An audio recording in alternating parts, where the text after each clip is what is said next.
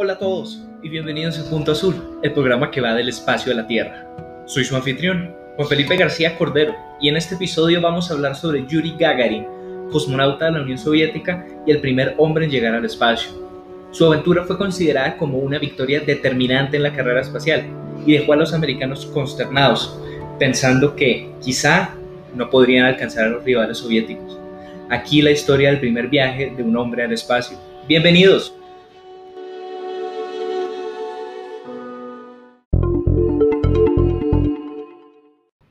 En el episodio anterior vimos cómo los soviéticos empezaron ganando la carrera espacial, siendo los primeros en poner un satélite artificial en la órbita terrestre. Este satélite, Sputnik 1, fue considerado como un gran avance tecnológico, permitiendo hacer observaciones de la atmósfera terrestre que, hasta entonces, no habían sido logradas, así como demostrar que poner satélites en órbita era tecnológicamente posible. Pero el Sputnik 1 también revivió los fantasmas de la guerra nuclear. Los americanos pensaban que, si la Unión Soviética era capaz de poner en órbita un satélite, también era capaz de enviar misiles nucleares hasta los Estados Unidos. Buena parte de la opinión americana consideraba que los Estados Unidos se había vuelto perezosa al terminar la Segunda Guerra Mundial entregando la responsabilidad de ser potencia tecnológica a la Unión Soviética. Y la siguiente jugada de los soviéticos en la carrera espacial confirmaría los temores de los americanos.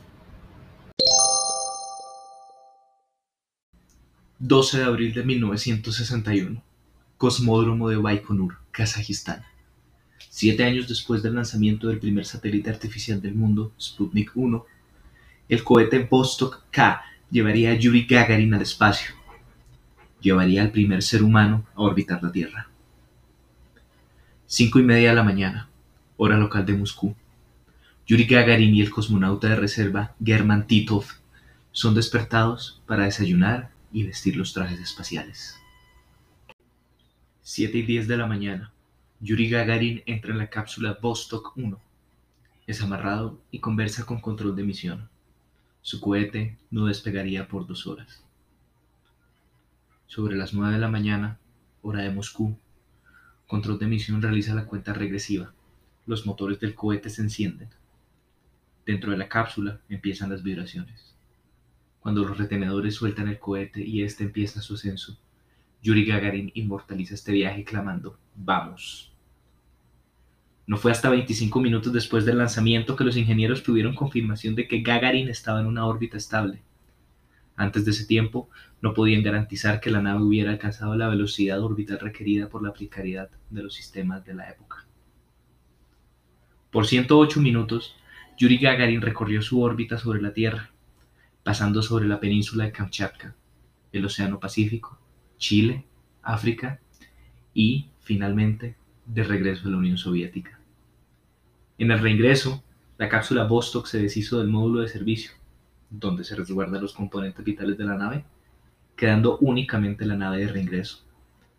Los paracaídas de la cápsula se abrieron, haciendo que ésta perdiera velocidad. La escotilla se liberó y Gagarin fue eyectado de la cápsula para posteriormente abrir su propio paracaídas personal y descender en la región de Saratov. El hombre había aprendido a ir al espacio y volver con vida.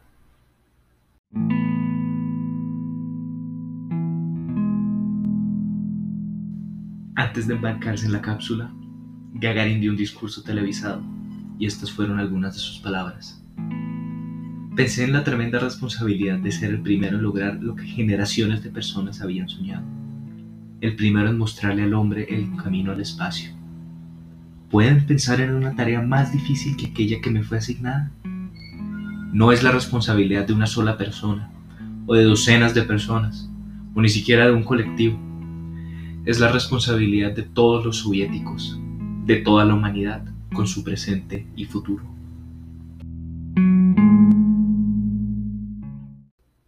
Yuri Gagarin y su cápsula Vostok demostraron que el ingenio humano era más que suficiente para conquistar la última frontera. No fue el vuelo más largo, ni el que mayor distancia recorrió, o el más rápido, pero sí fue el más difícil de todos, el primero. Al regresar, Yuri Gagarin se convirtió inmediatamente en una celebridad de la Unión Soviética y del mundo, siendo condecorado con la máxima distinción de su gobierno, héroe de la Unión Soviética. Y, A pesar de que su misión fue altamente instrumentalizada, particularmente en la arena política, para él fue una experiencia surreal.